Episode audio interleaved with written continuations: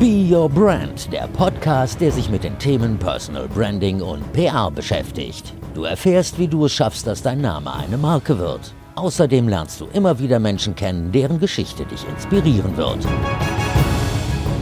Hallo und herzlich willkommen zu Be Your Brand, deinem Podcast für Personal Branding. Ich freue mich, dass du wieder dabei bist und möchte dir, wie du mit Sicherheit schon weißt, bei Be Your Brand helfen, aus deinem Namen eine Marke zu machen und mit deiner Leidenschaft noch ein bisschen mehr in die Sichtbarkeit zu kommen. Wenn mich jemand fragen würde, Verena, würdest du eigentlich gerne nochmal zur Schule gehen, würde ich auf jeden Fall sagen, nein, um Gottes Willen, auf gar keinen Fall.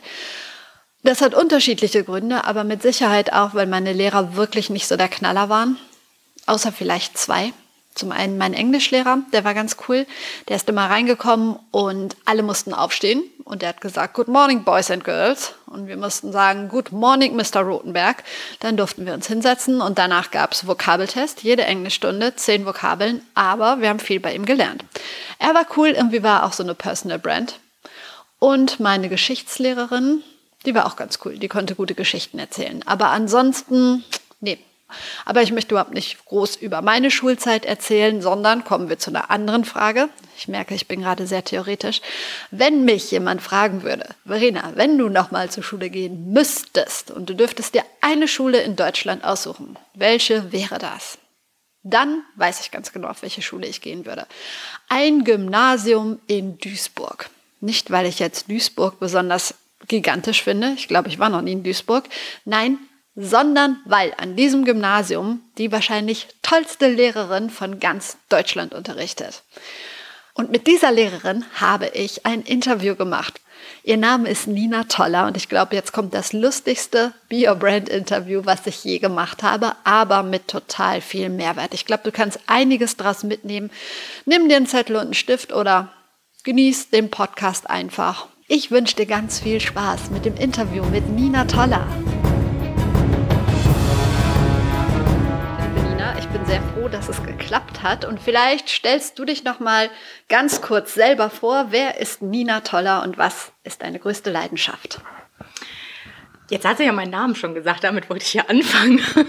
ähm, ja, ich bin Lehrerin vor allen Dingen, ähm, gelte mittlerweile so als die digitale Lehrerin, habe äh, insgesamt vier Fächer. Ich unterrichte Englisch, Geschichte, Latein und Informatik am ähm, Gymnasium in Duisburg und ähm, ja, meine Leidenschaft hängt dann ja auch mit meinem Beruf zu, zusammen irgendwie, denn ähm, digitale Medien sind vor allen Dingen meine Leidenschaft und dann die ähm, Schüler, dass ich was bewirken kann, dass die wirklich mit Spaß an der Sache sind und wirklich was lernen und das Ganze dann noch digital für ihr Leben an sich.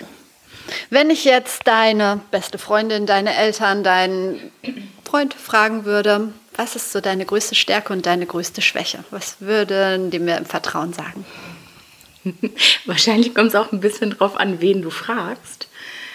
Ich, also ich glaube, Stärke, die sage ich jetzt einfach mal so, ist, dass ich echt meist gute Laune habe. Also dass ich sehr optimistisch an das Leben herangehe und ähm, ja, ich in jedem Ding auch irgendwie so ein bisschen wieder das Positive sehe. Also wirklich Optimist, gute Laune. Ähm, das sieht man mir auch immer direkt an. Und ich glaube, das ist dann auch die Schwäche, dass man es meinem Gesicht direkt ansieht, wenn es mal nicht so ist. Also da kann ich sehr schwer so ein Pokerface aufsetzen. Das, das sieht man wirklich. Und ähm, ich glaube, eine andere ja, Schwäche und gleichzeitig Stärke, würde ich sagen, ist auch meine Neugier, dass ich also sehr viele neue Dinge sehr schnell wissen will, ähm, aber eben auch dann so sehr dahinterher bin, also dass ich es unbedingt wissen möchte und dann nicht locker lasse. Eigentlich ist mir dann auch gerade eingefallen, hätte ich die Frage komplett anders stellen müssen, nämlich, wenn ich deine Schüler fragen würde, was ist denn das Beste an dir und was nervt die Schüler so richtig, was würden die mir denn wohl sagen? Ja, wahrscheinlich äh, nervt es die am meisten, dass ich eben gute Laune immer habe und sage, so Motivation und es geht los und ihr müsst arbeiten und huhu und alles ist toll. Ich glaube, das nervt die dann schon manchmal. Ähm, was sie aber, glaube ich, gut finden, ist, dass ich sie wirklich ernst nehme oder es zumindest versuche, dass ich nicht sage, ja, ihr wisst ja eh nichts, ihr seid ja klein, ihr seid jung und habt noch nichts vom Leben gesehen, sondern auch wirklich deren Meinungen mit in den Unterricht rein, dass ich von denen Rückmeldung haben möchte und sie mitbestimmen können. Warum bist du Lehrerin geworden? ähm, da muss ich kurz ein bisschen echt nachdenken. Es ist also es war nicht meine allererste Idee, als, also seitdem ich denken oder sprechen konnte, ich sagen wollte, ich werde Lehrerin. Ähm, sondern es hat sich so ein bisschen entwickelt. Ähm, ich habe schon früh gemerkt, dass ich gut manche Dinge erklären kann, dass ich das auch gerne mache, dass ich anderen gerne helfe und ähm, auch so mein Wissen gerne weitergebe, weil ich, glaube ich, einfach denke, ja, wenn ich das weiß, warum sollen das nicht alle auch wissen? wollte aber zum Beispiel erst eigentlich Schauspielerin werden. Also ich wollte so auf der großen Bühne stehen, wirklich im Theater, gar nicht so Fernsehen oder Film, sondern im Theater und das eigentlich machen und ähm, ja, da haben wir natürlich alle von abgeraten, weil ist ja unsicher. Und was willst du denn damit machen und wo kommst du überhaupt hin? Und dann, ähm, ja, glaube ich, habe ich irgendwann so diesen Weg gefunden und gesagt, Moment, das kann ich doch verbinden. Ich kann das, was ich gut mache, also was ich erkläre, ich habe auch immer Nachhilfe gegeben und so nebenbei, mit dem verbinden, dass ich ja dann so meine kleine Bühne auch immer täglich als Lehrerin habe und mein Publikum muss ja da sein. Ich glaube, so das ist das ja so zusammengekommen und ähm, deswegen würde ich sagen, also heute so äh, aus, aus wenn ich zurückblicke, würde ich sagen, das war echt eine sehr gute Entscheidung. Denn da gehe ich voll drin auf. Wobei, im Theater, da kommen die Leute ja, um dich zu sehen, weil sie das total toll finden, haben noch Geld dafür gezahlt. Die Schüler haben ja nicht unbedingt Bock. Das ist doch schon ein großer Unterschied, oder? Das stimmt, aber ich versuche es ja so zu machen, dass sie auch gerne kommen. Und ähm, wie gesagt, ich spiele nie vor leerem Haus. es sind immer Leute da. Ja, und ich glaube, du hast die Gabe, ich bin davon überzeugt, dass deine Schüler wirklich gerne kommen. Was machst du anders als so viele andere Lehrer? Ich muss jetzt aufpassen, nicht in so ein Bashing zu kommen. Ich glaube, einmal würde ich sagen, ich habe wirklich Spaß an dem, was ich tue. Denke mir auch oft neue Dinge aus, dass ich überlege, weil mir eben selber schnell langweilig wird, wie kann ich das nochmal neu unterrichten, welche Art und Weise oder kann ich noch mal irgendwelche andere Unterthemen mit einbringen. Also dass ich mich wirklich damit beschäftige und sehr viel Zeit auch investiere. Und ich glaube, das würde ich jetzt nicht sagen, dass das sonst keiner macht, aber dass es auch eben viele gibt, was ja auch in Ordnung ist, zu sagen, das ist das, was gut funktioniert, das habe ich jetzt schon länger gemacht und so mache ich das auch weiter. Also das ist ja auch so ein bisschen in dem Fall eine Work-Life-Balance, dass sie dann sagen, das geht, das funktioniert und ich habe noch mein Leben nebenbei. Und bei mir ist es ja, also ich verbringe auch viel in der Zeit, in der ich nicht in der Schule bin, eigentlich mit dem, was ich tue, wie ich das machen kann, wie ich besseres Unterrichtsmaterial erstellen kann, wie ich das immer so verbessern kann. Also ich bin immer in so einem Optimierungswahn, würde ich sagen. Was ist für dich die größte Herausforderung in deinem Job? Kannst du das sagen? Oder als Lehrer generell in der heutigen Zeit? Mm ich würde sagen, da ich gerade schon diese Work-Life-Balance angesprochen habe, das Abschalten. Also, dass ich mal nicht darüber nachdenke, was ich im Unterricht mache, was die Schüler betrifft, was deren Sorgen sind. Weil man hört nicht irgendwie auf, man sagt, also je nachdem, ich habe ja unterschiedliche Tage an den Stundenplänen, aber wenn ich nach Hause komme, sage ich so, jetzt habe ich wirklich Feierabend. Das ist eigentlich nie der Fall. Und auch wenn mir abends um 22 Uhr nochmal einfällt, ach, jetzt hat die Schülerin oder der Schüler mir das erzählt und denkt da nochmal drüber nach. Ich glaube, das ist so eine Sache, dass man immer mit dem Kopf irgendwie dabei ist. Du bist ja auch, auch ein Grund natürlich, warum wir uns hier unterhalten, Social Media mäßig sehr präsent. Du hast deine Homepage und ähm, Social Media Kanäle. Wo bist du überall? Ich bin bei Twitter, Facebook und Instagram. Und ähm, ich habe auch ein Profil bei Xing, was aber nur ein Profil ist, also wo ich sehr wenig mache. Das ist so ich würde sagen, Twitter, Instagram, ja, Facebook so an dritter Stelle ist so das, ähm, wo ich am meisten unterwegs bin. Musst du, ähm, ja, wie formuliere ich das? Ähm, wie gehst du ähm, mit diesen Kanälen um? Also deine Schüler sind ja vor allen Dingen, Twitter ist wahrscheinlich vollkommen egal, aber mhm. auf Instagram ist es nicht so ein schmaler Grad, was du da von dir zeigst, was du nicht zeigst. Ähm, ist dein Profil öffentlich oder musst du jede Anfrage genehmigen? Wie handhabst du das? Ja, eigentlich mein Profil ist öffentlich, fast bei allen. Also ich habe bei Facebook noch ein eigenes privates da hat aber auch, das hat nichts mit toller Unterricht oder mit meinem Unterrichtssachen zu tun, sondern die ähm, ist dann wirklich eine private Sache. Bei Instagram ist es eben auch ähm, öffentlich und da gucke ich schon wirklich hin, was poste ich da wirklich. Das ist ich würde sagen, 95 Prozent davon haben wirklich mit Unterricht, mit Material ähm, zu tun. Und die andere 5 Prozent zwischendurch zeigen auch mal so ein bisschen aus meinem privaten Umfeld was, aber wirklich sehr wenig. Und da ist es dann so, bei Instagram habe ich das gemacht, die Schüler ähm, können mir folgen, wenn sie wollen. Ich folge ihnen aber nicht zurück.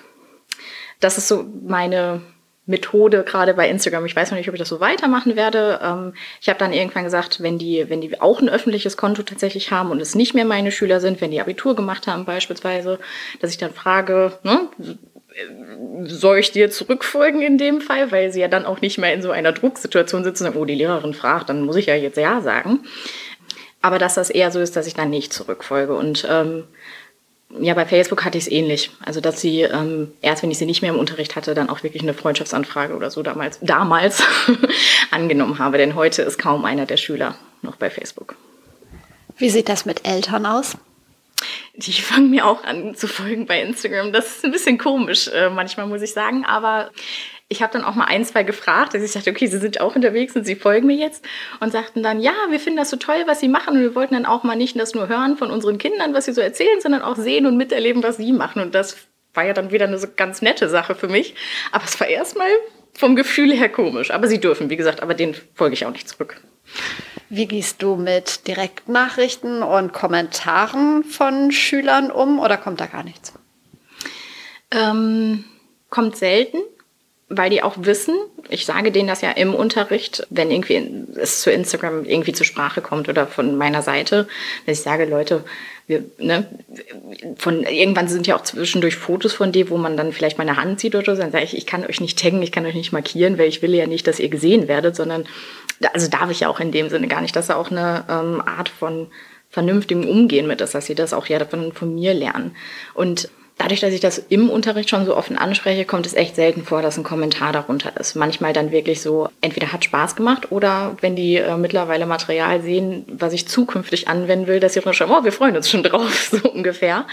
Direktnachrichten schreiben die nur quasi im Notfall, weil die eigentlich auch wissen, sollen sie nicht. Wir haben in der Schule ja ein E-Mail-System und sagen wir dann, ich, entweder ich komme gerade nicht in meine E-Mail rein oder sonst was und das ist super wichtig, so vom Gefühl, sonst muss ich sterben, dann äh, schreiben sie mir eine Nachricht bei Instagram, die ich dann auch beantworte, aber dann auch gleichzeitig sage, denk dran, eigentlich ne, andere Wege. Also du stellst, wenn du dann in die Klasse kommst, die Schüler lernen dich kennen, dann stellst du sofort bestimmte Regeln auf. Ja, äh, manche von meiner Seite, die ich direkt aufstelle oder aber auch die wir echt gemeinsam finden. Vor allen Dingen, wenn es heißt, die kommen echt auch manchmal zu mir, ich sag mal in der neunten Klasse und dürfen zum allerersten Mal in ihrem Schulleben ihr Handy im Unterricht benutzen. Dann denke ich mir, ach, ne, warum denn jetzt erst? Sind dann aber so aufgeregt ja darüber, dass sie das da machen dürfen. Und ähm, dann äh, müssen wir ja auch gemeinsam, ich nenne sie jetzt mal auch weiter Regeln oder Umgangsformen finden, wie wir das dann jetzt machen. Und ähm, da ist mir ganz wichtig, dass sie selber auch sehen oder verstehen, was sie denn jetzt hier zu tun haben, dass sie eben nicht die ganze Zeit, wenn das Handy draußen ist, das äh, so benutzt werden darf, dass sie Fotos machen, Snapchat machen, WhatsApp, Nachrichten senden und so weiter, sondern es wirklich als Arbeits- und Lernmedium gilt. Und ähm, da bin ich bisher echt ganz gut mitgefahren. Je kleiner sie sind, schreiben wir die auch echt auf. Ne, und hängen die dann vielleicht auf oder schreiben die irgendwie in den Schulplaner mit rein. Und ähm, je größer die sind, sagen die aber, nee, nee, wir sind ja schon groß, wir können uns das so merken. Wie oft hast du einem Schüler schon das Handy abgenommen? Dreimal vielleicht. in meinen ganzen acht Jahren, die ich jetzt an dieser Schule bin, ich glaube dreimal. Aus was für Gründen nimmt man die dann ab? Ähm, ja, weil sie sich nicht an die Regeln gehalten haben. Also wenn äh, auch meine Verwarnung da war oder wenn, ich nehme es auch nicht ab, wenn zwischendurch ein, ein Handy klingelt, weil ein Nachrichtenton da ist. Das ist mir selber auch schon passiert. Dann sage ich, Achtung Leute, oder alle fangen an zu husten oder so und dann wissen wir natürlich, ach ja, man sollte es ja eigentlich lautlos stellen. Da gehe ich dann nicht dahin und sage, hör mal, ich habe dein Handy gehört, ne, los, ich nehme es mit, ganz im Sekretariat abholen. Aber wenn es eben mehrfach ist, dass sich überhaupt nicht daran gehalten wird und ähm, dann auch entweder Nachrichten geschrieben oder sogar gespielt wird, dann sage ich, sorry, aber heute hast du deine Handyrechte verloren, hergeben. Du hast sehr erfolgreich die Marke Toller Unterricht aufgebaut. Ähm, kannst du ein bisschen erzählen, was so deine, deine Message ist? Ich würde sagen, die Hauptmessage ist einfach machen und jeder kann es machen. Deswegen habe ich gesagt, ich habe natürlich ja dann überlegt, ich will irgendwie auch mehr Lehrer vor allen Dingen ja dazu bringen, äh, vor allen Dingen digitale Medien einzusetzen. Ähm, hatte ja oder habe ja dann diesen Nachnamen, mit dem ich dachte, da kann ich irgendwas mit anfangen. Wenn ich schon Nina Toller heiße, dann kann ich es auch toller Unterricht nennen. Hört sich immer erst so ein bisschen arrogant an und dann, wenn man versteht, was dahinter steckt, dass ich ja wirklich so heiße, finden es die meisten dann doch ganz lustig. Ähm, ja, und habe eben gedacht, so, es gibt kaum Fortbildungsangebote. Ich habe ja 2016 damit angefangen. Ähm, es gibt kaum irgendwelche Publikationen von Verlagen. Wie kann ich was damit machen? Dann kommt noch großes Thema hinzu. Die Schulen sind einfach nicht ausgestattet, um da irgendwie groß was mitzumachen. Und wollte dann zeigen, ich kann das auch. Ich habe auch nicht die Riesenausstattung. Ich habe auch vor allen Dingen eben die Handys der Schüler. Und man muss aber einfach so ein bisschen kreative Ideen haben, wie, da, wie man das machen kann. Und dann läuft das auch. Und das bringt eben Motivation. Und so war der erste Gedanke wirklich zu sagen, hier, das habe ich ausprobiert, das sind meine Materialien, Teile, die als ähm, quasi Open Educational Resource dann in dem Fall oder eben unter ähm, Lizenzen, dass man die auch wirklich weiter nutzen kann ähm, eben Sachen, die ich erstellt habe, wenn da Bilder mit bei sind, die eben lizenzfrei sind. Und dass ich einfach sagen wollte, hier, nehmt es, ihr kriegt es an die Hand, ähm, nutzt es, setzt es ein und dadurch so, so ein bisschen den ersten Schritt zu wagen, dass sie dann da auch weitermachen und so mit ins Boot kommen, ins Digitale. Und wann gibt's die ersten von dir geschriebenen Unterrichtsmaterialien beziehungsweise das erste Buch? ähm, lustig, dass du das jetzt fragst. Das sagt mein Freund immer. Er sagt mal, schreib doch einfach ein Buch, schreib doch, mach doch einfach. Sag ich, ja, wenn das so einfach wäre, aber die Zeit, wann soll ich denn noch darüber nachdenken? Und dann denke ich auch immer, hm, wird das zu mir passen? Ich will hier immer alles so digital haben und alle sollen das ja, also es, man kann es ja auch wirklich bei mir kostenlos dann einfach runterladen. Und ein Buch müsste ja so ein wieder, ja, ich weiß es noch nicht. Also ich glaube, ganz ausschließen tue ich es nicht.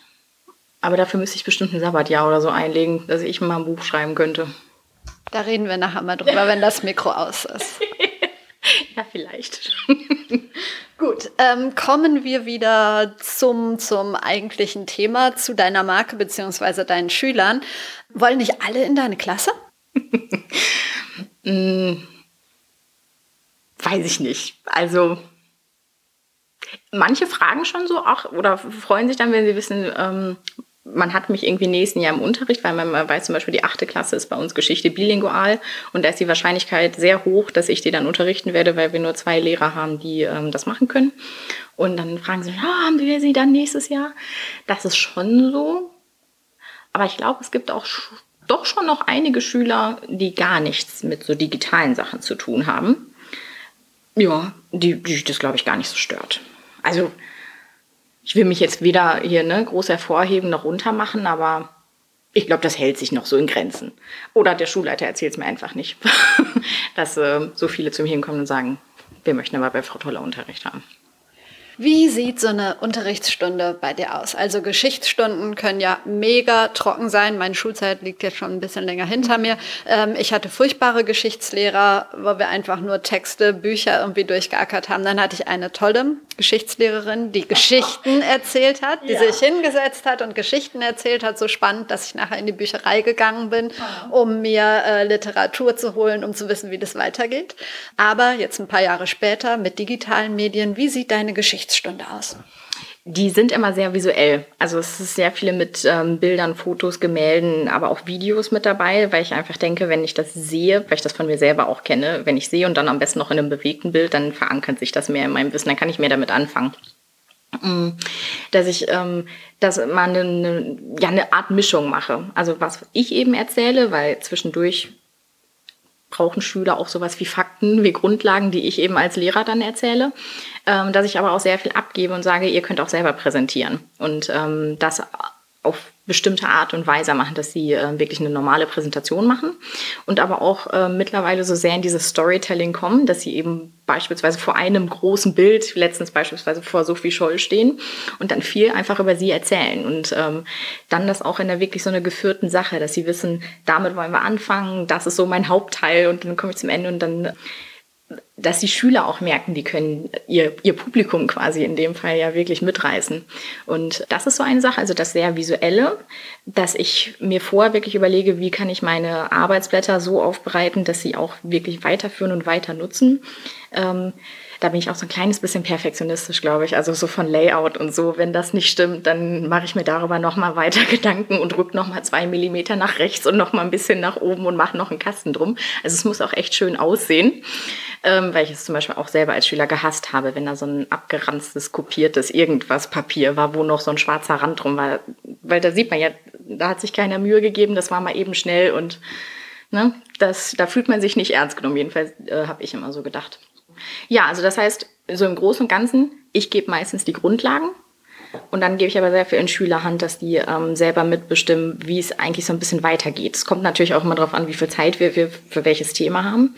Aber ich habe es zum Beispiel letztes Schuljahr ausprobiert, dass ähm, die Schüler immer, wenn sie irgendwelche Interessensfragen hatten, die immer nochmal aufbereiten konnten. Also dass die mh, mm, zum Beispiel haben wir, als wir über den Zweiten Weltkrieg gesprochen haben, haben gesagt, ja, aber was haben die denn jetzt gemacht, wenn die erobert wurden? Haben die denn sich einfach ergeben und haben die nicht gekämpft? Und dann habe ich gesagt, doch, es gab schon Widerstand.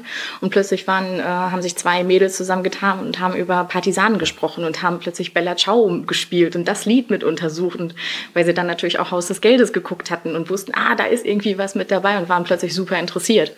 Und äh, fanden das aber dann auch so gut, dass eben ihnen die Chance gegeben wurde, diese, dieses Interesse oder diese Frage zu stellen und der auch nachzugehen. Und da habe ich auch wieder einige Dinge gelernt.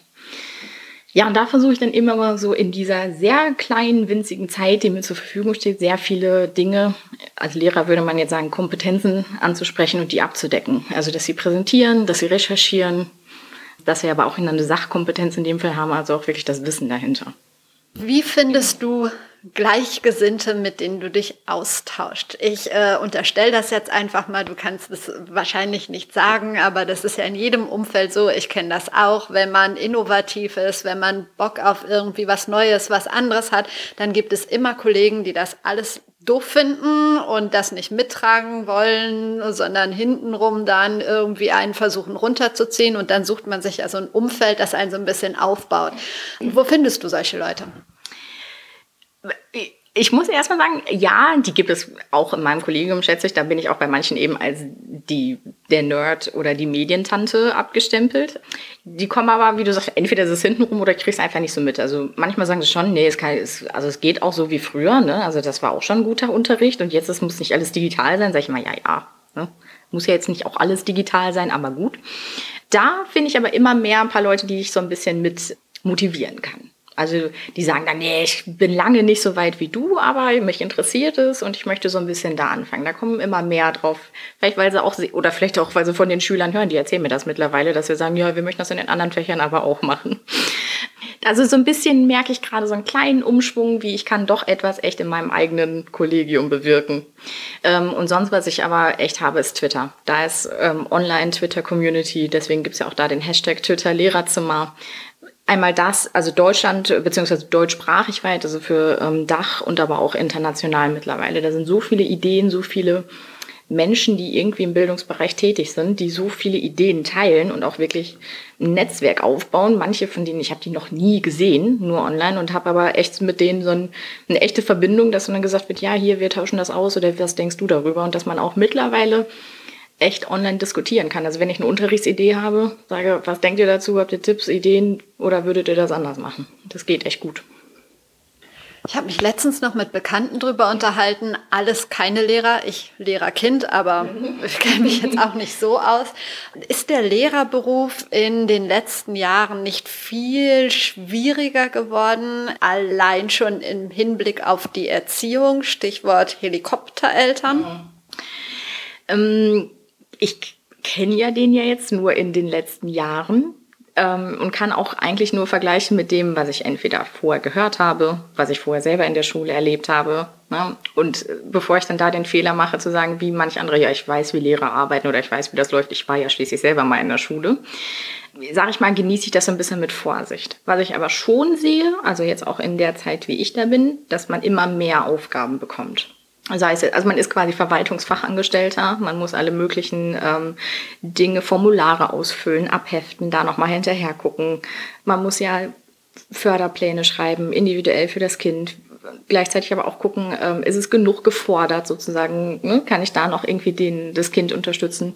Ich muss auch manchmal so ein bisschen, ähm, das hört sich jetzt blöd an, aber äh, mit die Eltern erziehen, das äh, sagen, so stellen wir uns das jetzt hier vor, so läuft das. Also bitte arbeiten Sie dementsprechend mit und geben Sie nicht nur einfach Ihr Kind hier ab. Das erlebe ich selten, aber ne, dass man dann sagt, ja, hier, das Kind ist da und äh, sonst kümmern Sie sich bitte um alles als Schule und nicht, wir haben damit nichts zu tun. Was du gerade angesprochen hast, Erziehung, glaube ich, ist da dann schon ein bisschen mit so ein Fall. Helikoptereltern, muss ich sagen, erlebe ich bisher nicht. Da bin ich froh drum. Also entweder haben wir keine oder ich informiere ja immer von, von vorne weg, die wissen immer direkt Bescheid und dann, die kriegen auch Elternbriefe von mir und fühlen sich vielleicht informiert genug, dass sie nicht um mich ne, drumherum schwirren müssen sozusagen. Aber ich würde schon sagen, also gerade mit ähm, am Nachmittag arbeiten, mehr Aufgaben, auch in anderen Aufgabenbereichen hat sich das Lehrerdasein schon geändert. Ist es nicht so, dass bei schlechten Noten du dann automatisch schuld bist, weil das Kind kann ja gar nichts dafür? Ich glaube doch, aber den Schuh ziehe ich mir nicht an.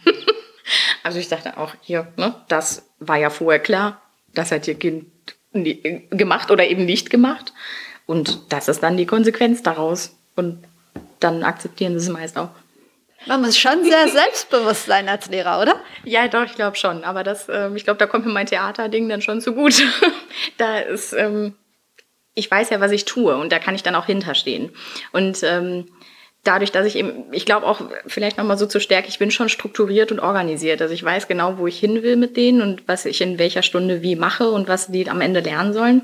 Und ähm, bin da eigentlich hinterher. Deswegen lasse ich mir da echt wenig erzählen, wenn ich sage, das haben sie aber nie gemacht oder das haben wir gar nicht gelernt oder so. Ja, äh, selbstbewusst, ja doch, da du recht. Sollte man sein.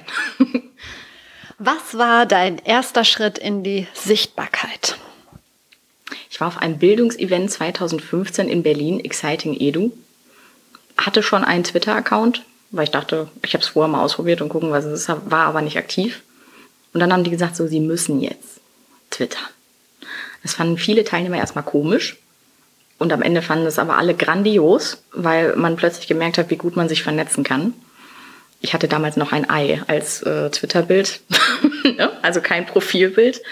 Äh, das hatte sich dann sehr schnell geändert und dadurch, dass es eben schon auf so einem recht großen Bildungsevent war, war man schnell sichtbar. Und dann hat sich das, glaube ich, so entwickelt. Und wie gesagt, ein Jahr später habe ich dann gesagt, okay, jetzt mache ich auch noch einen Blog. Von wem wird der mehr gelesen? Weißt du das? Also von Kollegen, von Schülern, von, ähm, ja, von wem?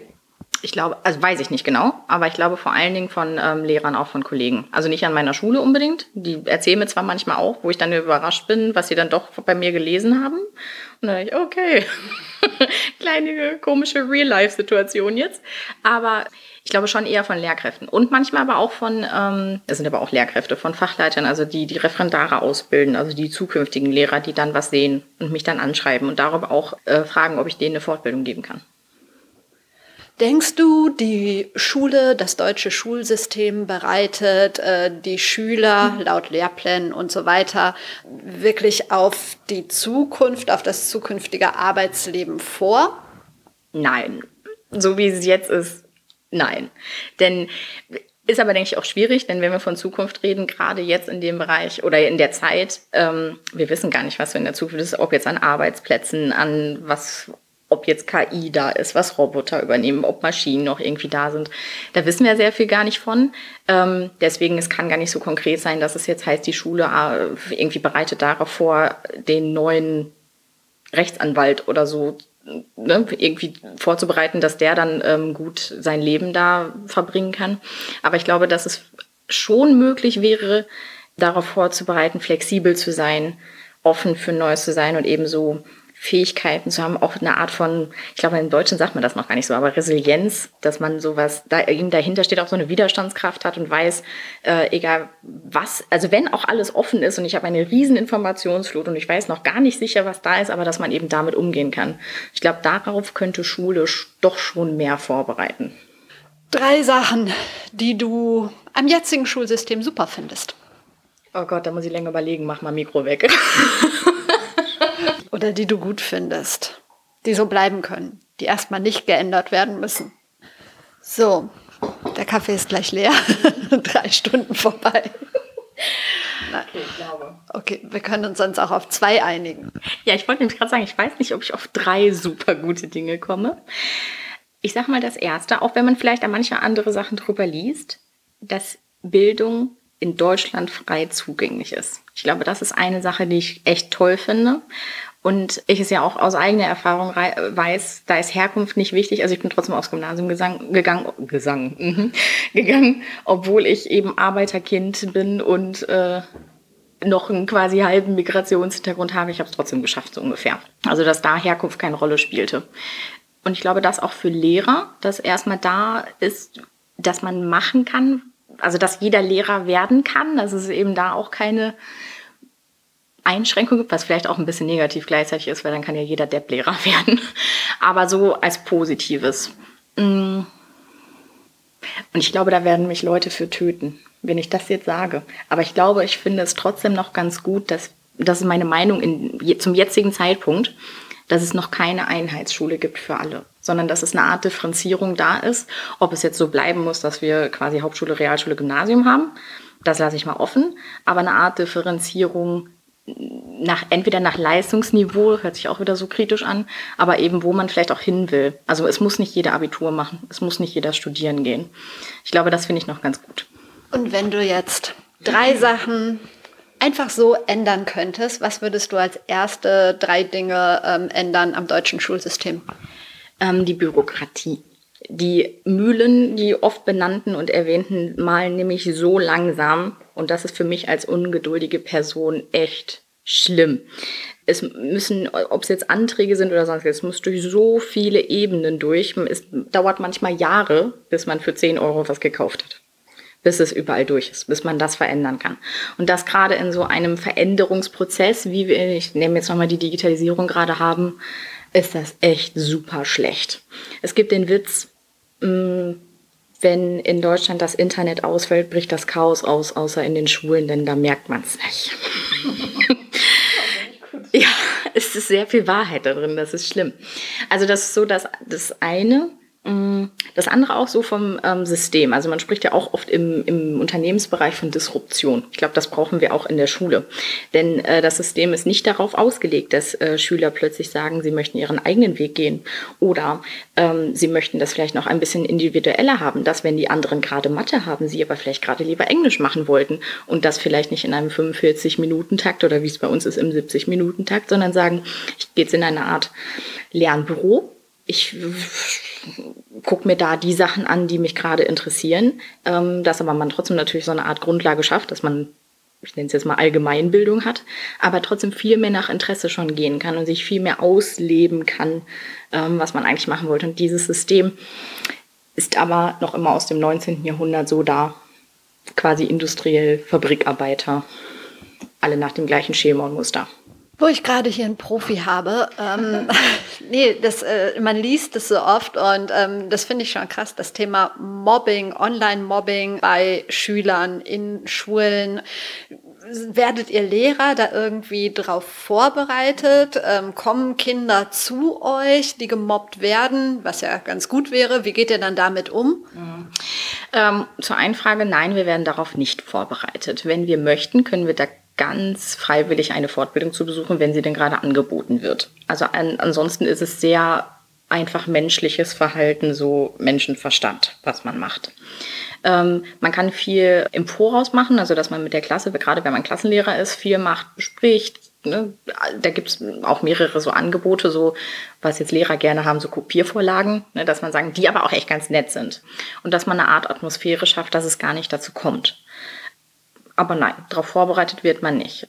Und das muss ich auch sagen, ist ein echt schwieriges Thema, weil es meistens völlig außerhalb dieser Unterrichts, ähm, Situation ist. Es ist ja also entweder online tatsächlich, wie du sagst. WhatsApp ist oft ähm, genannt, wenn es um Mobbing geht. Aber ähm, das ist eben eine Sphäre, wo wir gar nicht hinkommen. Das heißt, da ähm, ist dann die Zusammenarbeit mit den Eltern wieder gefragt, auch mit den Schülern. Ich habe den einen oder anderen gehabt, der dann gesagt, also der zu mir kam im Sinne meiner Klassen ähm, oder meines Klassenlehrerdaseins und sagte, hm, da wurde eine Nachricht verschickt oder es wurde ein Foto von mir gemacht. Können Sie mit den Leuten nochmal sprechen? Das ist, erfordert ja aber wirklich schon Mut, dann auf mich zuzukommen. Ähm, gleichzeitig auch gesagt, ja, mit meinen Eltern kann ich darüber nicht sprechen, entweder weil die, also aus diversen Gründen, weil die befreundet sind, weil die davon nichts wissen sollen, was auch immer. Mm. Und das dann echt schwierig ist, das auf die Schüler dann zuzugehen und zu sagen, die und die hat mir erzählt oder der und ähm, zu sagen, wo ist denn jetzt dieses Foto? Und die ja dann auch sagen, ja, nee, habe ich nie gemacht. Und ich ja überhaupt keine Handhabe habe, um zu sagen, ja, dann gib mal jetzt dein Handy, ich gucke mir das mal an, darf ich ja alles einfach nicht. Und deswegen bin ich fast froh, also zumindest ist es mein Eindruck, dass ich bisher da echt wenig mit zu tun hatte, weil es nicht so viel passiert ist oder es sich wirklich schnell selber wieder geklärt hat. Ich habe von einem anderen Kollegen, ob jetzt online dann auch, ähm, gehört, da gibt es ganz viele Fälle, also wirklich das, was dann zu Depressionen führte und so weiter. Aber da muss man echt externe Leute mit dabei haben. Denn ähm, dafür sind wir Lehrer tatsächlich nicht ausgebildet, um damit ähm, richtig umgehen zu können. Jetzt, jetzt die Kurve kriegen ist nicht einfach. Ja, vielleicht noch, ähm, wie wichtig ist für dich persönliche Weiterentwicklung? Sehr, denke ich. Denn ähm, ich sagte vorhin schon mal, mir wird schnell langweilig, weil wenn es immer wieder das Gleiche ist, mag ich das nicht. Und ich denke, das gehört auch wirklich zu einer Art Professionalität mit dazu, dass man sich weiterentwickelt. Dass man nicht auf dem stehen bleibt und sagt, ich habe jetzt alles schon mal gemacht und das kann jetzt so weitergehen und es läuft ja. Ja, sondern man auch aktuelle Dinge dabei hat, dass man ja, sich, also ich finde, das ist so normal oder ist so selbstverständlich und gehört dazu, deswegen ist es mir sehr wichtig, weil ich es einfach als selbstverständlich ansehe. Gut, dann kommen wir zu meinen drei Abschlussfragen. Vielleicht kennst du sie. Zwei Menschen, die du mir empfehlen würdest zum Thema Personal Branding für diesen Podcast. Ja, da ich ja deinen Podcast echt schon lange höre und auch immer regelmäßig, kleine Werbung nebenbei, ähm, habe ich mir darüber natürlich schon mal Gedanken gemacht, als du gefragt hast, ob ich nicht mal Lust hätte, bei dir im Podcast zu sein. Und da ich ja jetzt, ich sag mal, aus einem speziellen Bereich komme, habe ich mir überlegt, soll ich dir jetzt zwei Lehrer empfehlen? Soll ich dir aus meinem Bildungsbereich Leute empfehlen? Oder soll ich denken, hm, wen würde ich denn mal gerne hören? Deswegen, ich frage mal kurz zurück, möchtest du Bildungsleute haben oder allgemeine? Es sind ja zwei. Eins so, eins so. Okay. Mm, dann sage ich mal aus dem Bildungsbereich, als wirklich Personal Brand würde ich einen Lehrerkollegen empfehlen, der äh, auch aus dem Ruhrgebiet kommt, aber in äh, Baden-Württemberg unterrichtet und sein Name auch schon die Marke ist, nämlich Bob Blume. Der heißt auch wirklich so. Der ist auch unterwegs bei Instagram zum Beispiel als Netz, Netzlehrer, heißt er jetzt, genau, und macht auch sehr viele Dinge, hat übrigens auch einen Podcast ähm, für Referendare vor allen Dingen erst, also versucht darüber sehr viel zu machen. Und ähm, die andere Person, von der ich auch viel lese über Personal Branding, ist Steffi Tönnies. Die kennst du ja wahrscheinlich auch von den Global Digital Women. ja, aber die müssen wir streichen, weil die hatte ich gerade im Interview. Ah, guck. Da muss ich überlegen. Ich glaube, dann bleibe ich erstmal bei Bob Blume und aus dem Bildungsbereich. Sehr gut. Hast du ein Role Model oder hattest du eins? Hast du eins? Wenn ja, wer ist das? Jetzt muss ich schon vorher lachen, denn auch diese Frage habe ich mir, über diese Frage habe ich mir Gedanken gemacht und ich muss einfach in meine Kindheit zurückgehen und sagen, welche zwei Role Models, natürlich fiktionale, die mich sehr beeinflusst haben und mir einfach gezeigt haben, man kann auch einfach Dinge machen und sich durchsetzen. Also zu einem, Achtung, es muss gelacht werden, Baby Blocksberg. Denn, also wie gesagt, das hört sich doof an, aber ich habe gesagt, ich nenne sie trotzdem. Die ich finde es super. Weil ich nämlich gesehen habe, so, das ist ein kleines Mädchen. Natürlich konnte sie hexen, also hatte einige ne, Vorteile dadurch, aber ich weiß nicht, wer jetzt zuhört, wer sie kennt oder ob du sie kennst und dann gehört hast. Äh, die ist ja immer zum Bürgermeister gegangen, also auch zu der eigentlichen Autoritätsperson, hat sich von dem aber nichts sagen lassen und hat immer trotzdem ihren Willen gekriegt und das durchgesetzt und nicht jetzt nur für sich egoistisch, sondern auch für andere. Das fand ich hervorragend. Ich glaube, danach lebe ich. und die andere ist natürlich Wonder Woman, aber die Kräfte habe ich auch nicht. Aber sie hat sich eben auch eingesetzt für die Gesellschaft. Sehr schön, Bibi Blocksberg ist großartig. Jetzt darfst du aber nicht Bibi Blocksberg nennen, das okay. beste Buch, das du je gelesen hast. Ah, ich lese zu viele Dinge, als dass ich auf mich eins äh, beschränken könnte. Fachliteratur als solche ähm, möchte ich auch ungern nennen, weil die natürlich sehr pädagogisch ist, die ich, äh, wenn ich sie lese. Und ähm, wenn sowas ist wie Personal Branding, lese ich eher Artikel online. Was ich aber sehr empfehlen kann, ist die Harry Clifton Saga. Da äh, ist ein bisschen geschichtlich angehaucht. Vielleicht ist da so mein Geschichtslehrer-Dasein mit dabei, aber es wird sehr viel, also es ist sehr viel, es ist natürlich ein Roman in mehreren Teilen. Ich weiß gerade gar nicht in wie vielen, ich habe es als Hörbuch gehört. Und das ist auch eigentlich ein armer Junge, der ganz viel erlebt und ähm, sehr viele Hindernisse in seinem Leben hat, aber dann auch ähm, ja so seinem Traum nachgeht und Schriftsteller wird und ähm, das ganz, also das ist ganz toll. Harry Clifton Saga, ich sag's nochmal. Sehr schön. Vielen Dank für deine Zeit und die tollen Antworten. Bitte gerne. Ich glaube, es war mal ein ganz, andere, ein ganz anderer Themenbereich. das war's schon wieder mit Be Your Brand. Vielen Dank, dass du zugehört hast. Wenn dir die Folge gefallen hat, würde ich mich freuen, wenn du mir eine kurze Bewertung hinterlässt bei iTunes oder schick mir dein Feedback über Instagram, über Facebook, über Twitter, über LinkedIn, wo auch immer. Du findest mich überall unter Verena Bender oder unter @prleben. Und natürlich würde ich mich auch freuen, wenn du den Podcast teilst und ihn ein bisschen weiter verbreitest. Wir hören uns wieder donnerstags. Bis dahin, trau dich rauszugehen. Ich glaube an dich.